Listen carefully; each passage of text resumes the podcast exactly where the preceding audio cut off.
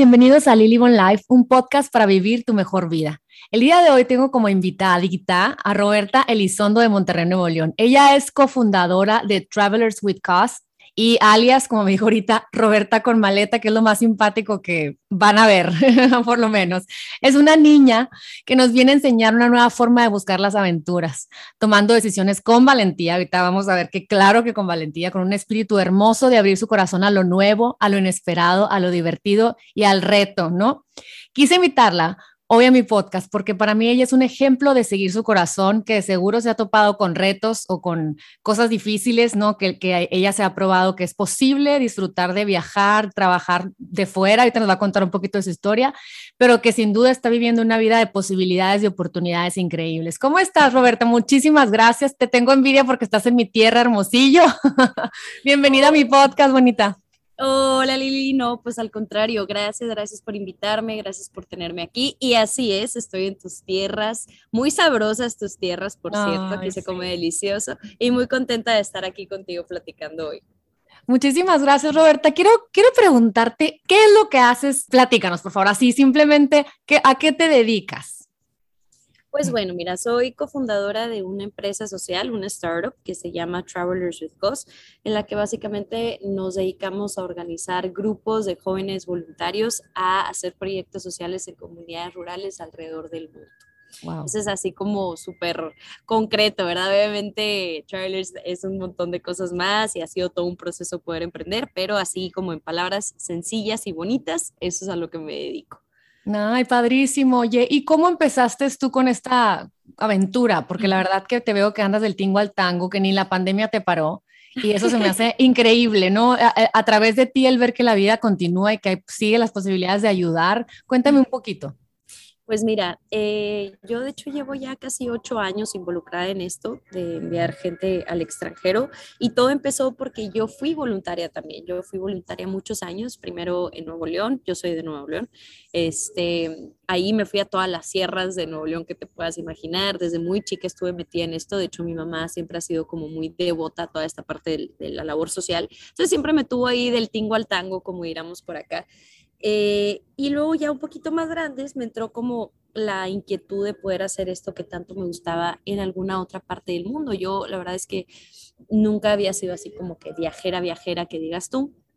Eh, había tenido la oportunidad de conocer Estados Unidos, eh, tuve la oportunidad de conocer Canadá, pero ahí, ahí quedó, ¿no? O sea, realmente no, nunca había cruzado el charco, como dirán. Tenía mucha intriga de qué podía conocer por allá y entonces yo quería específicamente conocer el continente africano. Yo me llamaba mucho la atención, quería conocer otra cultura, otra realidad.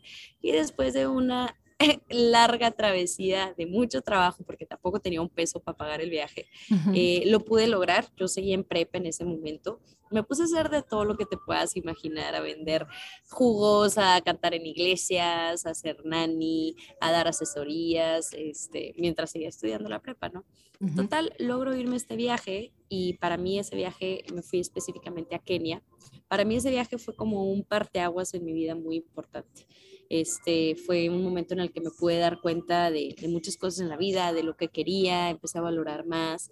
Y cuando regreso de este viaje, fue como, ok, pues sí, viví todo esto, aprendí todo esto, me impactó de todas estas formas, pero luego que regreso a Monterrey, se supone que siga con mi vida normal, pues obviamente ya no podía hacer eso, ¿no? Entonces, ahí fue cuando creé mi primera organización, tenía una ONG que se llamaba Amani, Amani Volunteers, eh, en la que específicamente me dediqué a por los siguientes tres años mandar gente voluntaria a este lugar en Kenia en el que yo había estado. Y así estuvo, por tres años mandando gente, cada vez pues queriendo más el proyecto, enamorándome más del proyecto, pero a la par me di cuenta que me empecé a estancar, me di cuenta que pues realmente si yo quería seguir ayudando, si yo quería seguir aportando, siempre necesitaba de alguien más, necesitaba de alguien que me donara, necesitaba de alguna campaña, de alguna colecta y no era autosostenible. Entonces ahí fue cuando conocí a Alex, hermosillense. Este, te digo, el ombligo del mundo. Te digo, hermosillense Alex. Este, él estaba estudiando en Monterrey la carrera, éramos compañeros de la universidad entonces, él venía de ser voluntario en un campo de refugiados con las Naciones Unidas en Zambia, también en África. Eh, vivió un montón de cosas, digo, para ponerte un poquito en contexto, digo, creo que todos sabemos la vida de los refugiados es bastante dura. Y llega a Monterrey igual, con mucha inquietud. Él sabía a lo que yo me dedicaba y un día me dijo, Robbie, vamos por un café. Tal cual fuimos por un café y fue esas conversaciones muy padres en donde ambos empezamos como a explotar ideas y este, yo quiero este y tú lo otro, así, ¿no? Como, como muy llenadora.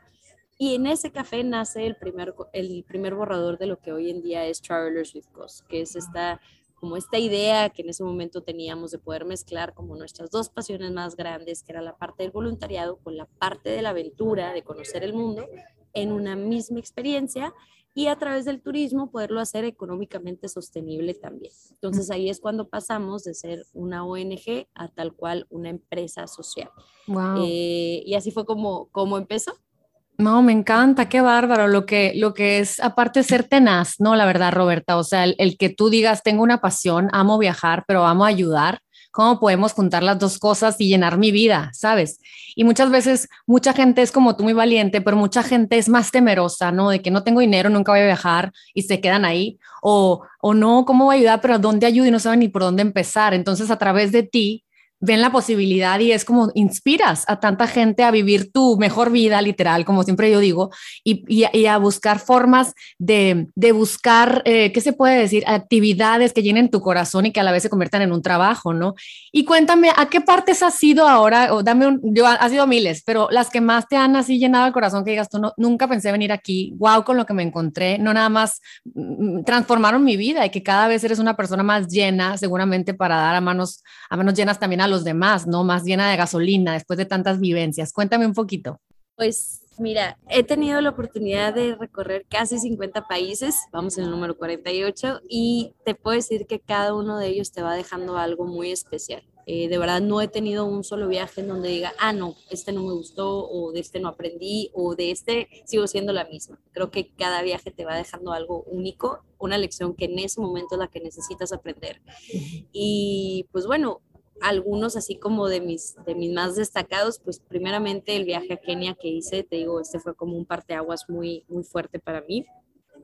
El primer viaje que hicimos como Travelers with Cause, ya, ya como, como empresa social, que fue un viaje al sudeste asiático. Estuvimos en Filipinas, estuvimos en Bali, fuimos a la India.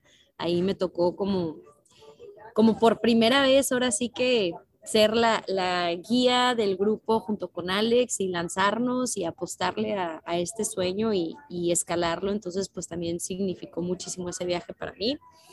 Y específicamente un viaje que tuve la oportunidad de hacer a Myanmar. Eh, mucha gente no ubica dónde está Myanmar, es un país así como que nadie tiene en su bucket list, eh, pero es un país justo al lado de Tailandia en donde me tocó estar trabajando en un monasterio budista, eh, siendo apoyo en un hospital, bueno, en tres hospitales ahí de la zona.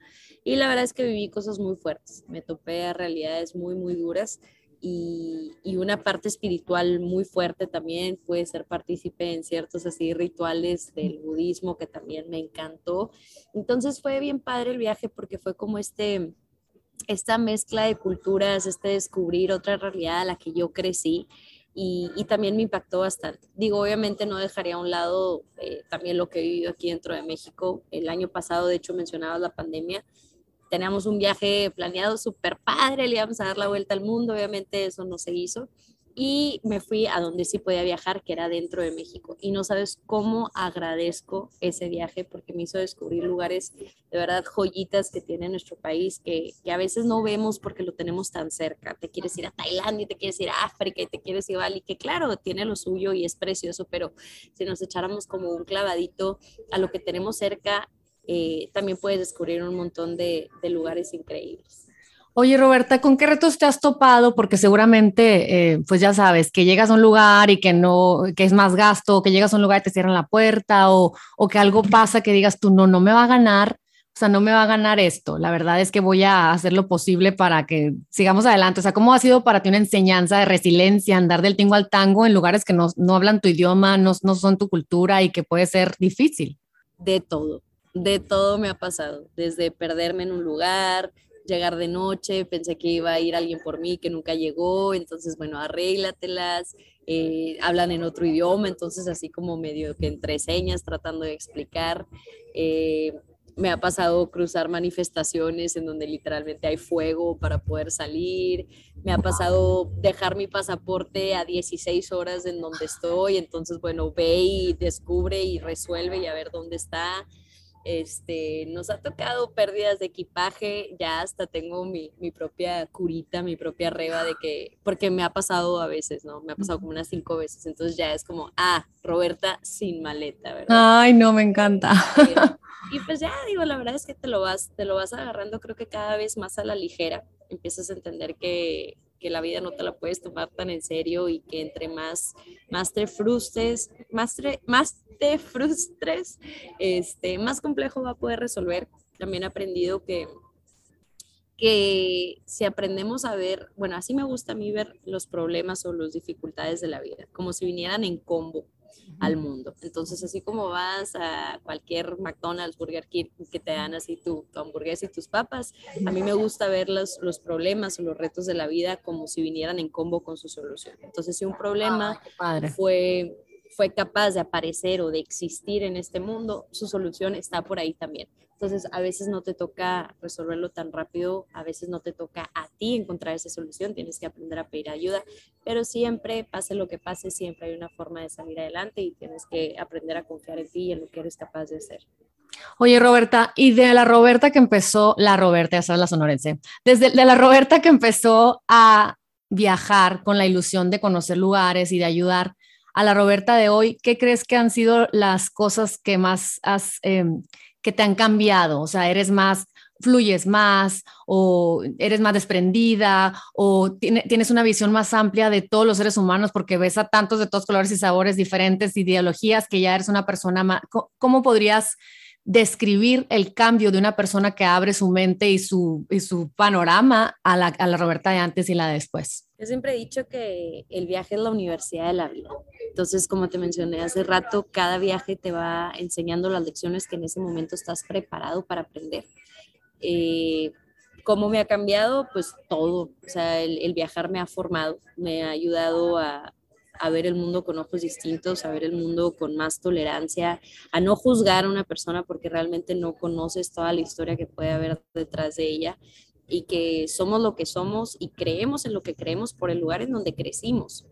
Realmente para mí sería muy fácil juzgar que porque esa persona no cree en lo mismo que yo o no sabe lo mismo que yo, pues no, porque no nació en, el mismo lugar que tú y porque no se desarrolló en el mismo lugar que tú. Entonces empiezas a, ver a la gente y al mundo con un poquito más de nobleza, sin, ser tan duros con, la gente o contigo mismo también.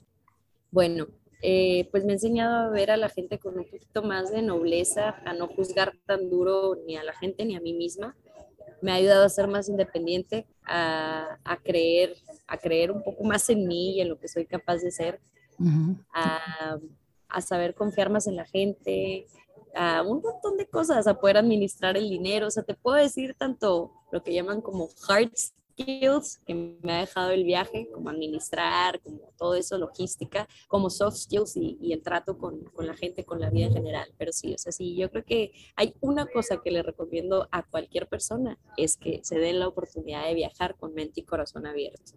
¿Y eso qué significa? Porque para viajar como tú viajas, cómo se viaja, porque debe ser viajar ligero y confiar en que quién sabe dónde vas a lavar la ropa y confiar en que no importa el dress code porque ni modo, o sea, ¿cómo, cómo lo vives? Yo viajo como María Félix, por eso te digo.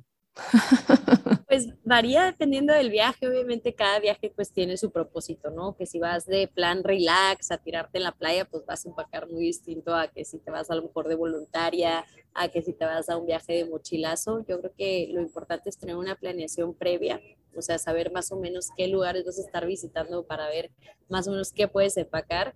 Yo siempre digo que que para empacar traten de llevarse cosas que pueden combinarse entre ellas, o sea, no te lleves algo así como que de mucho patrón o de colores muy chillantes que luego los vas a poder usar una sola vez y ya no los vas a querer repetir porque sales igual en todas tus fotos, sino que trates de usar como colores un poquito más sólidos y que sean combinables entre sí.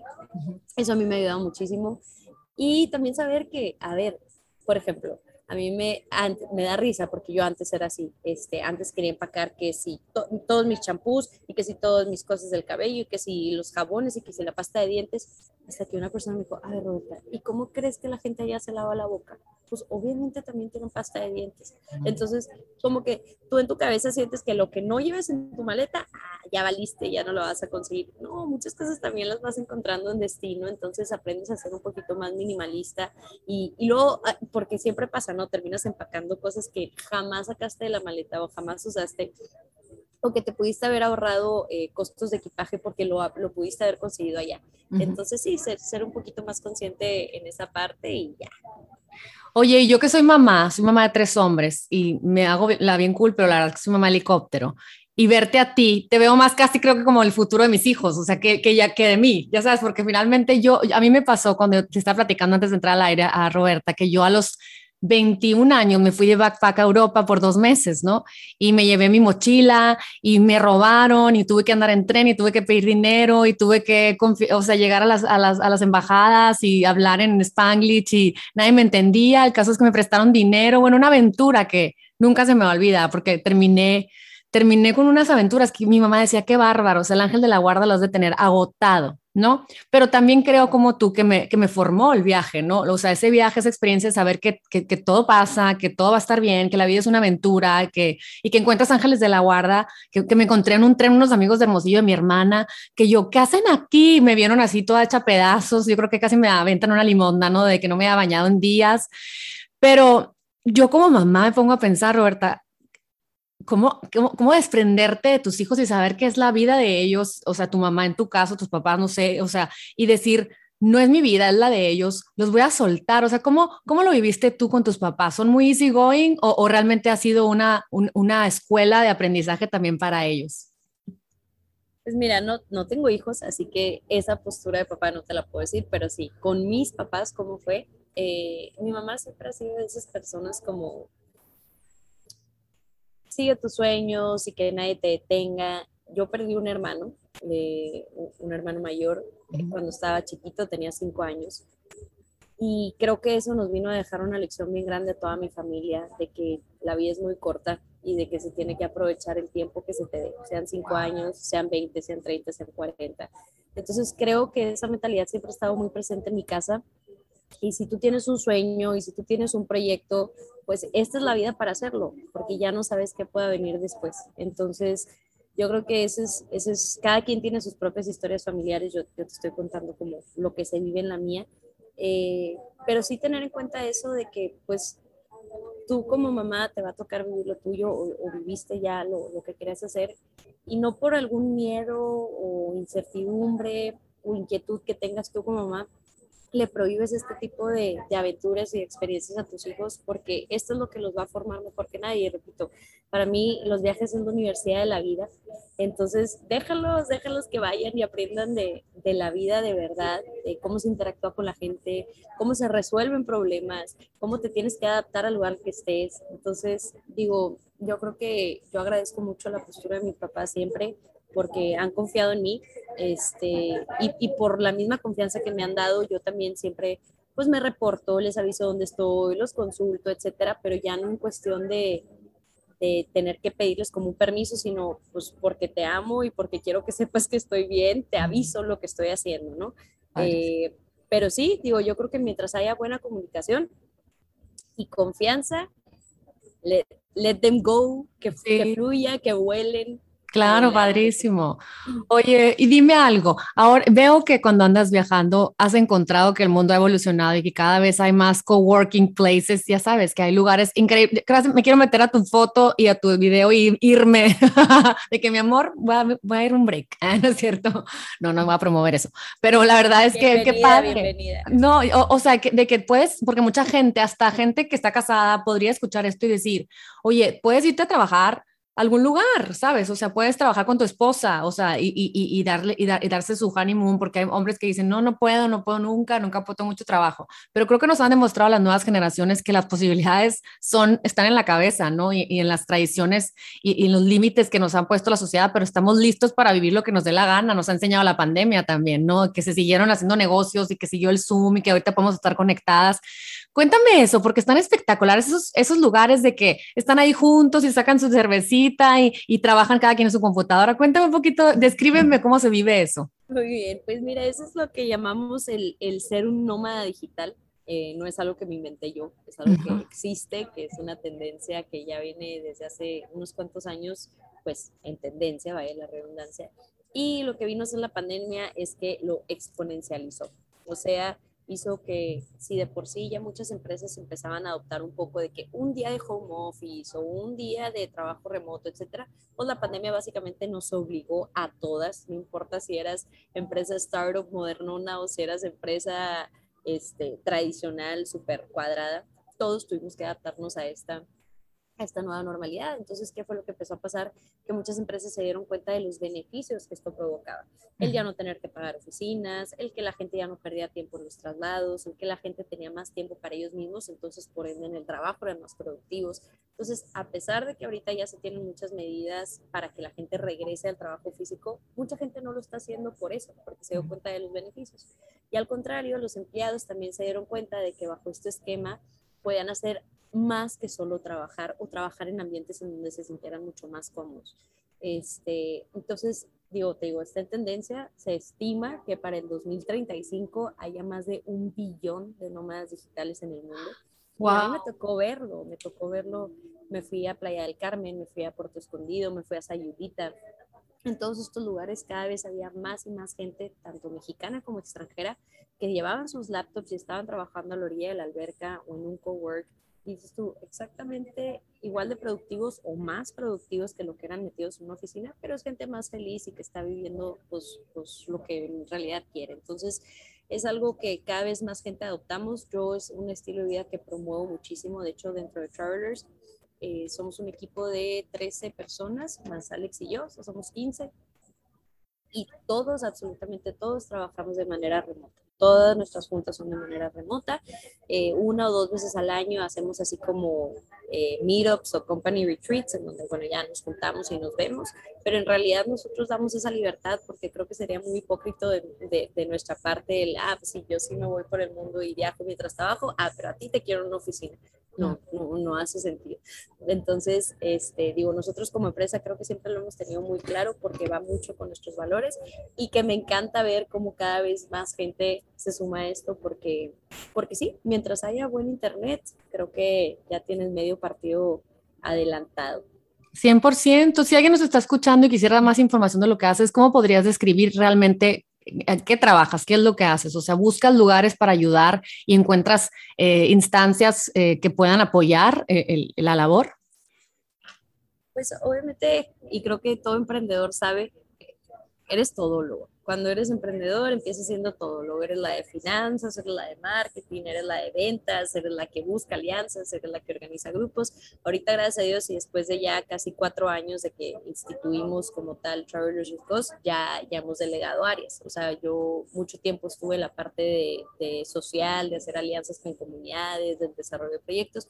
Ahorita mi, mi rol es un poquito más de, de pues de supervisar los demás roles y yo me encargo mucho de la parte de, de lo que es el B2B, que es como la venta a grupos, llámense grupos universidades, grupos de empresas, este, mesas directivas, company retreats, o sea, como, como ese tipo de esquema de viaje que es como más en grupo, eso es en lo que yo estoy enfocada. Entonces, pues me toca hacer de todo, este, desde hacer llamadas, organizar el, el de este, o sea, el viaje, cotizar, preparar a los viajeros. También me encargo mucho de la parte de mercadotecnia de, de publicidad pagada, entonces después, bueno, monta las campañas. Entonces, pues, bueno, al final de cuentas todo eso es, es trabajo de, de, compu, de estar este, en la computadora. Entonces, pues sí, paso muchas horas en la computadora, pero pues la ventaja es que puedo darme un break y en vez de que el break sea ir por un café a la cafetería de la oficina, pues voy y me echo un clavado a la alberca o me salgo Ay, a no, qué maravilla. Entonces es, es, igual, o sea, es tratar de encontrar ese, ese balance que no te voy a decir mentiras, a veces cuesta, a veces cuesta tener ese balance y me acaba de pasar, fuimos a San Carlos la semana pasada, regresé ayer, a los que no conozcan San Carlos, pues playa popular de Sonora, muy hermosa. Fuimos cuatro días, Lili, literalmente salí dos horas. dos horas de los cuatro días. El resto del tiempo estuve encerrada en la computadora trabajando y se estuvo en la torre, pues aquí se me pasó la mano. ¿Por qué? Porque estoy en un lugar hermoso y no pude ni siquiera salir a, a disfrutarlo porque estoy tan clavada en la computadora haciendo lo que estaba haciendo. Entonces, ese yo creo que ese es el, como el reto que llega a tener el nómada digital, encontrar ese balance entre sí trabajar y cumplir con el trabajo, pero también disfrutar del lugar en el que estás. No, me encanta, porque la verdad que promueves el, imagínate, ahí vengo, voy a trabajar, estoy haciendo tal empresa que puede ser de lejos, estoy en Sayulita, voy a ir a nadar, a hacer kayak, no sé, en cualquier parte del mundo y a la vez poder seguir teniendo eh, un, pues, eh, eh, económicamente estar estable, estar bien, ya sabes, y, inspirada sobre todo, porque cuántas vidas en el pasado no se han gastado dentro de un cubículo, unas cuatro paredes, ya sabes, que la gente trabaja para, para comer y, come para trabajar, o sea, y tienen un ciclo vicioso del no disfrute. Yo creo que estamos en una época en la que ya estamos más conscientes de cómo queremos vivir nuestra vida y tomar nuestras decisiones. Dime, tú que has estado en México ya por último, porque yo como, como vivimos aquí en Estados Unidos, me encanta promoverle a mis hijos y espero que algún día escuchen estos podcasts, pues el amor por México. Tú que has andado en todos lados eh, en, en, en, en este mode de aventura y de conocer y de, ya imagino te has de meter a cocinas a comer y, probar todo lo que hay, ya sabes, y ha, de estar así como la humedad, pues como México, o sea, volviendo a tu raíz, ¿qué puede, ¿cómo puedes describir México? Uy, pues para mí México es casa. Y en casa es en donde está la gente que más quiero en el mundo, en donde se reciben los abrazos más cálidos, en donde se come la comida más sabrosa, en donde está el apapacho. Este, es, es, para mí pensar en México es como muy nostálgico porque es en, donde crecí toda mi vida y en donde, te digo, donde está la gente que más quiero. Tenemos que valorar más el increíble turismo que se hay en México. Creo que a veces no nos damos cuenta hasta que sales y luego vuelves y dices, la más, o sea, si te hablo de selva, México. Si te hablo de playas, México. Si te hablo de cultura antigua y, y temas de arqueología y cosas así, México. Si te hablo de desierto, México. Si te hablo de comida, México. O sea, realmente México tiene una riqueza cultural y, turística muy, muy, muy grande. Yo amo, o sea, creo que no hay tanto turismo como podría llegar a ver en México, y eso que se hay un chorro por temas de inseguridad, corrupción, violencia, etcétera. Pero si nos vamos a paisajes, a lugares hermosos, a cultura, arte, música, colores, México lo tiene absolutamente todo. Y creo que tampoco hay que como satanizar el hecho de que alguien quiera ir al extranjero a conocer, porque muchas veces ese ir al extranjero a conocer te abre muchísimo la mente y te hace valorar más lo que tienes dentro. Y, y, como, como dice una, un travel blogger que admiro mucho, Alan por el mundo, si lo conoces, este, es travel blogger así top, me encanta. Y él dice, a ver, el, el destino de tu viaje depende de gustos y de presupuesto. Entonces, si alguien decide irse a Tailandia porque tiene el dinero para hacerlo y porque ha sido algo que ha querido hacer toda su vida, que se vaya, aunque no conozca Cancún, aunque no conozca Sayulita, aunque no conozca Los Cabos, si es su deseo y su dinero, esa persona va a hacer lo que quiera con él. Entonces sí, o sea, tampoco como satanizar el que alguien más quiera vivir una experiencia porque por algo le está llamando ese lugar y algo le va a enseñar ese lugar a esa persona.